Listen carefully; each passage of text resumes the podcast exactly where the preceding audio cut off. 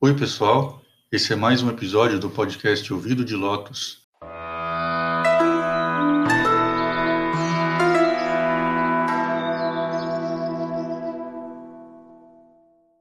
E esse é o nosso encontro semanal para conversar sobre budismo e espiritualidade. O meu nome é Marcelo, mas o meu nome dármico, ou seja, o meu nome de monge, é Shakya Pundarika Karna. E Pundarika Karna quer dizer ouvido de lótus. E é daí que vem o nome do nosso podcast e do nosso perfil no Instagram. E falando em Instagram, se você ainda não segue a gente por lá, é só buscar no app por Ouvido de Lotus, tudo junto, e você me encontra. E não perde o material que eu vou postando por lá durante a semana. Curiosidades, noções gerais sobre conceitos budistas, sobre alguns termos que a gente encontra nos sutras, sobre os próprios sutras, sobre grandes monges e personalidades budistas do passado tem muita coisa por lá e vale a pena acompanhar. E se você nos acompanha por lá faz pouco tempo, pode ser interessante também descer lá nas, nas imagens mais antigas e dar uma lida nos textos que já foram postados antes. Bom, o nosso tema de hoje para mim é bastante interessante e talvez pudesse ser explicado de uma maneira mais resumida, mas como sempre eu vou tentar reunir aqui algumas informações e aí cada um de nós pode refletir, pensar a respeito e com isso nossas conclusões serão muito mais ricas e muito mais embasadas. No episódio passado, eu citei alguns termos que usavam o prefixo área. A gente tinha é, o área amarga, a área sanga, né, que é a comunidade onde estão os nobres, né, a, tradução seria isso, seria a comunidade budista. E quando eu falei do, do nobre caminho óctuplo, eu acho que eu não citei o termo em sânscrito, que era área stangamarga. Mas eu lembro que eu cheguei a comentar isso no Instagram, que embora seja mais comum traduzir o, o termo como nobre caminho óctuplo, uma tradução mais precisa seria o caminho óctuplo dos nobres. E, na verdade, o próprio Buda também vai dizer que a sua doutrina é voltada apenas para os nobres, ou seja, é, em sânscrito, os árias.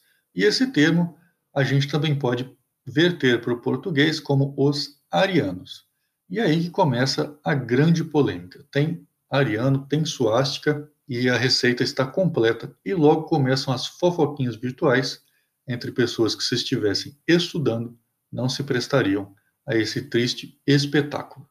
Eu entendo que esse tema da suástica e da expressão área ou ariano já é bem batido para muita gente. Ele já foi bem esclarecido faz muito tempo. E qualquer um que já teve curiosidade de se informar minimamente sobre o assunto, não tem tantas dúvidas ou nenhum problema com os termos que a gente citou. Mas a gente vive cada vez mais numa sociedade movida por gatilhos emocionais e pelo sentimentalismo, e um grande problema nisso é a dificuldade, quando não, é, não se torna uma total impossibilidade, da gente analisar qualquer coisa com serenidade, com inteligência e buscar apenas a verdade. Eu vou fazer uma reflexão aqui sobre a questão de uma expressão que a gente escuta muito, que é a expressão notícia sensacionalista. Esse termo, ele é bastante interessante e ele merece uma certa atenção da nossa parte. Ele se refere a uma maneira como a gente passa uma informação, onde o objetivo dessa maneira de informar, entre aspas, né, é o desejo de, de fixar uma sensação na sua mente. E por isso que a gente vai chamar de sensacionalista aquilo está tentando te passar uma sensação e não te transmitir um fato. Isso corresponde exatamente ao quadro que a gente tem aqui, quando aparecem essas expressões como área ou ariano e certos símbolos como a suástica. Automaticamente as pessoas são tomadas por um tipo de histeria ou de rejeição imediata, em vez de procurar saber o que esses termos ou esses símbolos estão fazendo ali ou como eles foram parar ali. Mas como isso é de fato, né, com razão, é uma questão muito sensível, vamos por partes que a gente vai entender tudo. Primeiro, questão que a gente faz aqui, o que eu coloco aqui é quem eram os arianos. Isso teria alguma coisa a ver com nazistas? Não, não teria. Inclusive, quem leu o meu livro Por que os budistas são ou deveriam ser vegetarianos, talvez não tenha tanta dúvida sobre isso já que tem um capítulo que eu dou uma passada nesse termo sobre a questão dos arianos ou dos árias. E só para fazer um comentário rapidinho aqui, para não passar batido, o estudo contido nesse livro ele é muito mais abrangente do que o título às vezes faz parecer. Talvez alguém pense que no livro vai encontrar tipo, uma, uma lista de, de pode, não pode, só que isso não é verdade. O tema é discutido através de um prisma muito amplo e ele cobre uma área grande de conceitos, de noções, de história. Tem um capítulo sobre simbolismo, é, simbologia, e tem outra coisa. Isso tudo não só relacionado com o budismo, mas ele também te dá uma boa base do contexto em que o budismo surgiu e até uma visão de outras grandes tradições espirituais sobre a questão. Mas vamos continuar. Então, esse povo, ou esses povos que formavam uma tribo que a gente chama de área ou de ariana, são um conjunto de, de populações que deixou um rastro de influência, e esse rastro de influência ele é mapeado em detalhes sutis, em algumas ideias, em símbolos e até mesmo na linguagem usada por determinados povos ainda hoje. E sobre as línguas, há estudos que apontam que determinados ramos linguísticos estão ligados a certas raízes, criando um tipo de história das nossas línguas.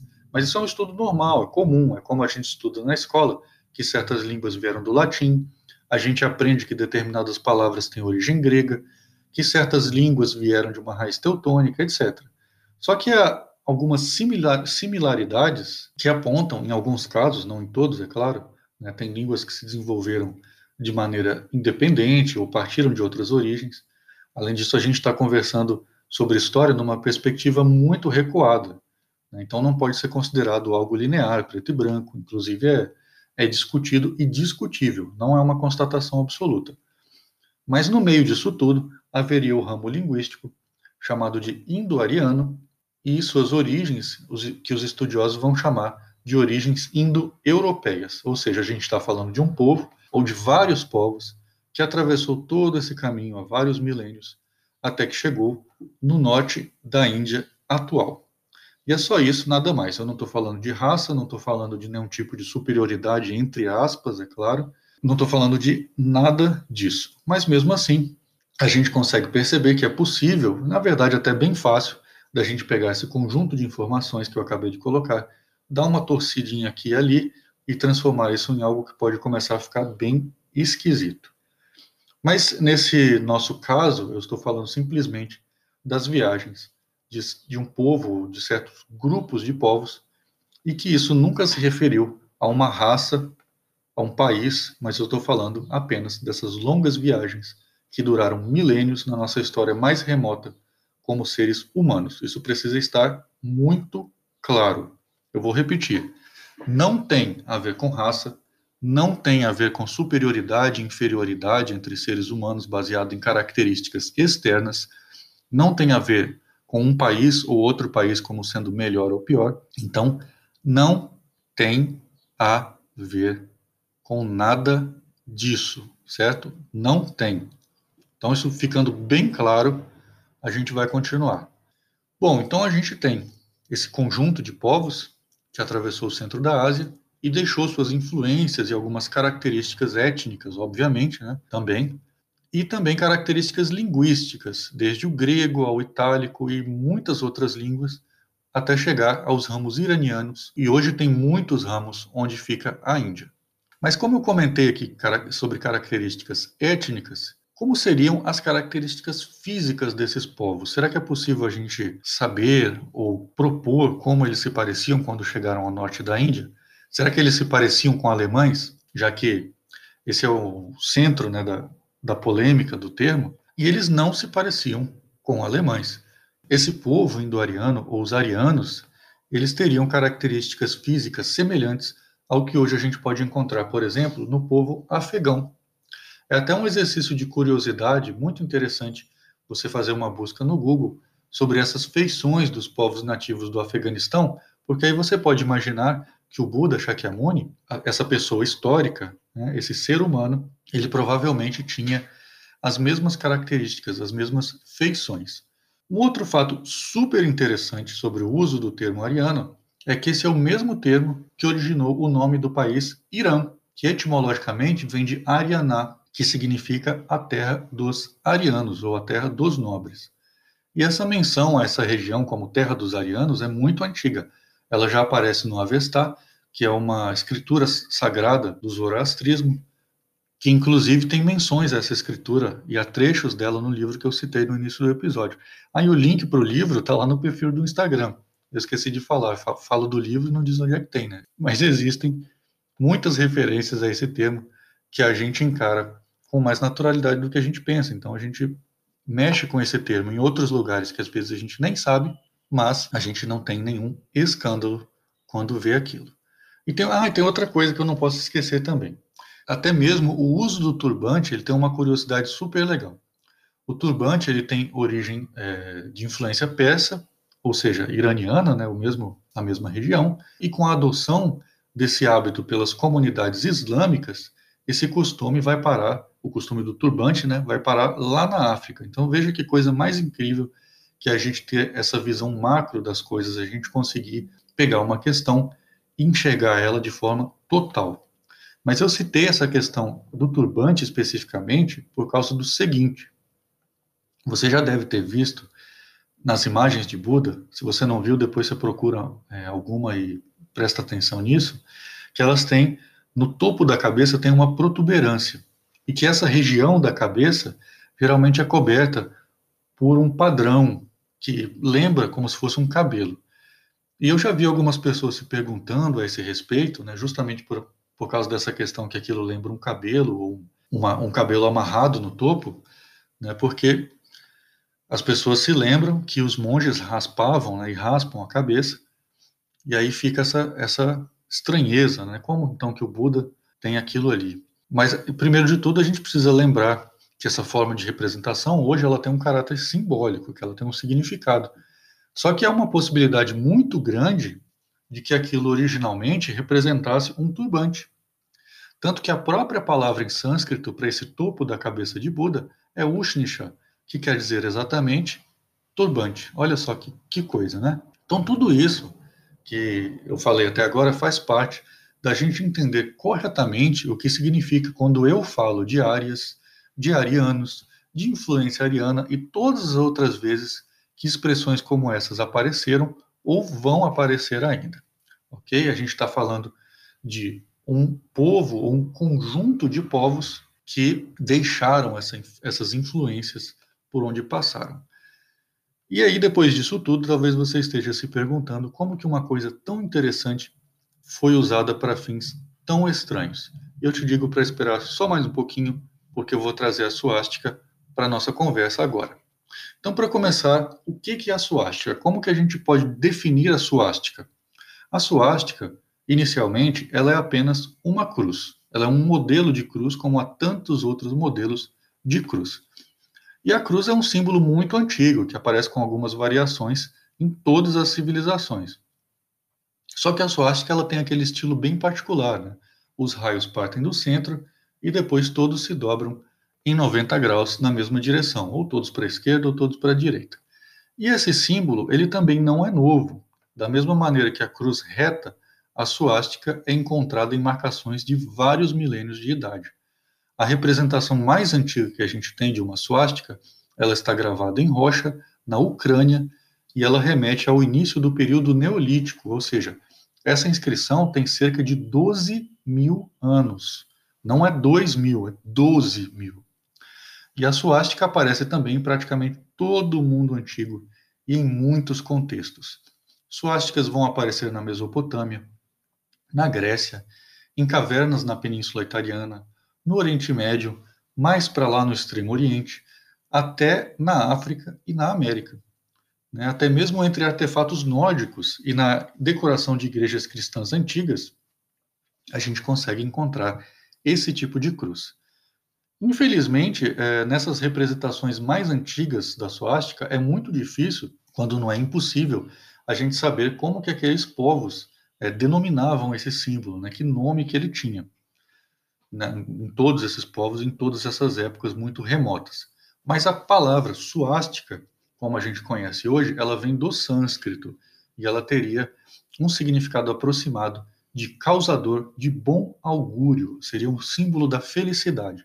E a autora Corinne Morel coloca a suástica como um símbolo da infinita renovação, de um centro de onde emana essa pulsão infinita da vida.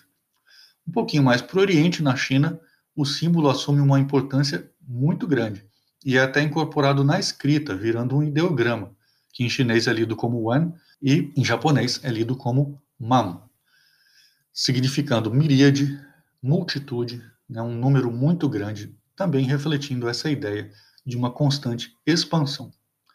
E não deve ser novidade para ninguém que a suástica é um símbolo extremamente sagrado no budismo. Muitas vezes ela aparece no peito dos Budas. E quem está acompanhando a gente no Instagram já deve ter reparado que quando eu postei aquelas representações das pegadas de Buda, dentre os, os símbolos que apareciam ali, também tinha várias suásticas. Nas escrituras budistas, no cânone sino-japonês, no volume 54 do texto número 2128, para ser mais preciso, a gente tem lá uma explicação, no caso escrita há vários séculos atrás, e para os leitores chineses daquele período, explicando que a, que a suástica não era originalmente uma palavra chinesa, mas era uma das marcas distintivas de um Buda. E se você já acompanha a gente há um tempinho, você lembra que eu falei sobre essa questão das marcas distintivas, eu citei ela em algum outro episódio anterior. Então, dessa maneira, a suástica aparece nos corpos dos Budas como uma forma de confirmação da sua iluminação. Lembrando sempre que, obviamente, a gente está falando disso como um símbolo. Não se esqueça dessa questão. Além disso, a suástica também está associada com outro termo sânscrito, o termo Nandikavarta, que pode ser entendido como o giro do bom augúrio ou o giro da felicidade, que é ligado com a forma do espiral. Então, se você pensa um pouquinho é, nessa forma da suástica, né, eu acho que dá até para entender bem como que vem essa ideia do espiral, né? Você tem um centro, um ponto central e as linhas que se expandem e depois giram, né? Como se aquilo ali fosse um movimento giratório. E alguns autores vão afirmar também que essa ideia, né, que a suástica passa de um centro eterno ao redor do qual tudo gira, ela não é à toa, é, não é à toa que ela é tão antiga. Que a gente tem essa impressão de que ela está presente desde sempre na história humana. E essa origem tão antiga, ela viria, na verdade, do céu. Depois eu vou postar uma imagem no Instagram, talvez fique mais fácil da gente entender. A estrela polar, por esse, por esse alinhamento, ela dá a impressão de que ela está imóvel no céu e de que, na verdade, durante a noite, todo o céu gira ao redor dela. Acontece que na constelação é, da Ursa Maior, se você ligar ali os pontos, tipo aquela brincadeirinha que a gente faz quando é criança, né? Aquelas revistinhas de ligar os pontinhos. Se você ligar a ursa maior com a estrela polar, aquilo forma uma espécie de um L maiúsculo. Né? Você tem uma reta depois quebra em 90 graus. E esse desenho da, da ursa maior ligada com, com a estrela polar, ela vai causar uma associação com as estações do ano e também com os quatro pontos cardeais. Então você veja que origem incrível, inclusive contando com essa concepção de um centro imutável que mostrava para os nossos antepassados ancestrais um símbolo da existência que se expandia em todas as direções e da pulsão da vida que constantemente se renova. Além disso, a ideia de um símbolo solar também poderia se referir a um objeto, um utensílio de madeira utilizado pelos povos arianos para acender o fogo através da fricção. Com um movimento giratório, eles produziam a chama. Isso também dá para a suástica um aspecto de símbolo do fogo e do sol, mostrando também o movimento cíclico do nosso astro diurno. Essas características, então, de culto solar e do fogo, trazem para esse símbolo a ideia de uma força espiritual luminosa, de uma fonte da sabedoria e da vida, da luz para os homens. E é dessa maneira que, nas práticas das doutrinas budistas secretas, nós temos na mandala do Garbhadato o elemento fogo representado por um triângulo, onde há uma suástica no seu interior e outra do lado de fora, representando a mente búdica visível no mundo manifesto e aquela que está oculta no interior de todos os seres. E o Buda, quando é chamado de, em sânscrito de Chakravartin, ou o rei girador da roda, ele é apresentado como esse monarca benevolente, de onde emana a luz da sabedoria e a força eterna da vida, ou seja, a suástica dessa maneira, ela se torna uma representação dos próprios Budas. Mas por que esse símbolo foi usado pelos nazistas? A resposta, na verdade, é muito simples, como eu comentei no início do episódio. Mas é interessante a gente colocar uma outra coisinha aqui. A suástica, no início do século XX, ela já era um símbolo muito famoso. Para você ter ideia, quando a companhia Shell, aquela do combustível, quando ela começou a se expandir no Brasil, o símbolo da marca era uma suástica. E ela ficava estampada nas propagandas, nas caixas dos produtos, nas bombas de gasolina da empresa, nos vagões de transporte de combustível, em todo lugar. E foi só com a guerra e com o nazismo que o símbolo foi trocado pela concha no Brasil. E aos poucos a cruz foi desaparecendo de todos os lugares. Então, entendendo que a gente está falando de um símbolo conhecido que não tinha nenhuma conotação negativa, ele infelizmente vem à imaginação do Hitler num período em que ele tentava conceber o estandarte nazista. E para que você tenha essa ideia é, mais completa, essa informação completa, eu cito aqui a própria obra dele, o Mein Kampf, um trecho em que ele descreve esse exato episódio. Então, entre aspas, aqui ele escreve o seguinte: Depois de inúmeras tentativas, cheguei a uma forma definitiva. Uma bandeira toda vermelha com um disco branco e uma suástica negra no centro. Essa foi a versão que ficou. O vermelho simboliza a ideia social do movimento, o branco a ideia nacionalista e a suástica representa, e vou pedir para vocês prestarem bastante atenção nessa frase aqui, mas ele escreve assim: e a suástica representa a missão da luta pela vitória do homem ariano. Então veja bem onde que começa a aberração. A única razão para o uso da suástica nesse contexto infeliz, além da questão estética, claro, foi por erroneamente, veja bem, erroneamente considerar o povo alemão como se fosse o povo ariano original, entre aspas, ou seja, uma ideia completamente errada. E mesmo que a gente considerasse qualquer tipo de relação do povo alemão com alguma raiz indo-europeia, como a gente conversou é, no início do, do nosso episódio, esse povo, o alemão, seria apenas mais um pequeno grupo no meio de um número imenso de etnias que ao longo dos milênios tiveram algum contato ou mantiveram relações com o grupo que atravessou a Ásia e chegou no norte da Índia, ou seja, um negócio que já começa todo errado.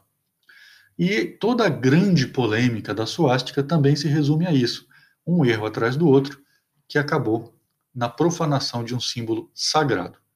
Só que, entrando nessa questão do nazismo, seria possível a gente ainda falar de bastante coisa. Teria as relações do nazismo com grupos ocultistas, com as ideias, algumas ideias tiradas do teosofismo, onde a gente vai ter um contínuo desdobramento desse envolvimento do nazismo com grupos pseudo-esotéricos e ideias das mais malucas que você pode imaginar, só que isso já se transforma em outro tema. Então, por último, eu queria fazer um destaque sobre um detalhe que eu já vi também muita confusão e muitas afirmações categóricas que infelizmente não condizem com a verdade.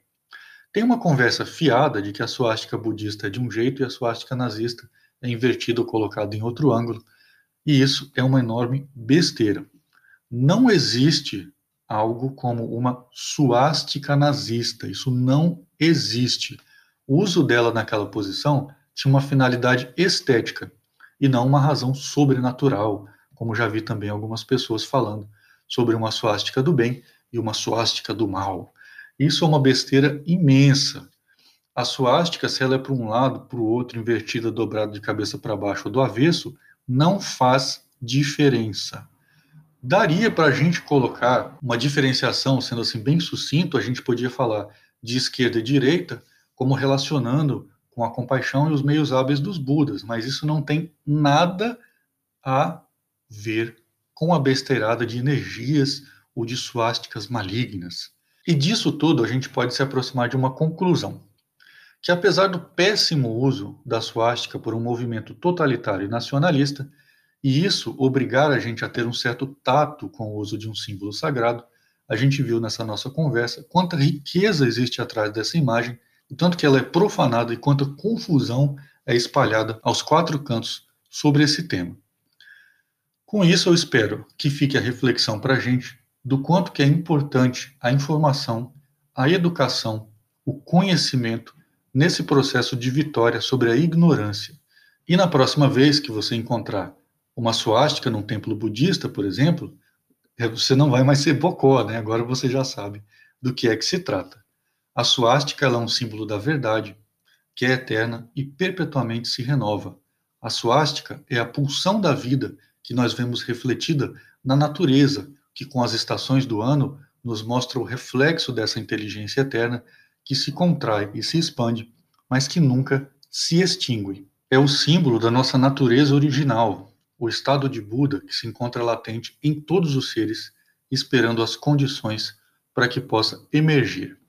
A suástica, então, ela não é um símbolo maldito que a gente deva proibir, mas ela é um símbolo sagrado que, no mundo onde o conhecimento vence a ignorância, a gente não deveria jamais precisar esconder. Bom, é um, esse assunto é muito legal, mas eu infelizmente tenho que ficar por aqui. Vou agradecer você que me aguentou falando quase meia hora no seu ouvido. e se você gostou dessa nossa conversa de hoje, não deixe de compartilhar Conheça também o nosso perfil no Instagram, porque o nosso papo de hoje ele termina por aqui no podcast, mas lá no Instagram ele continua durante a semana inteira. Um grande abraço para você e eu te espero no próximo fim de semana. Tchau!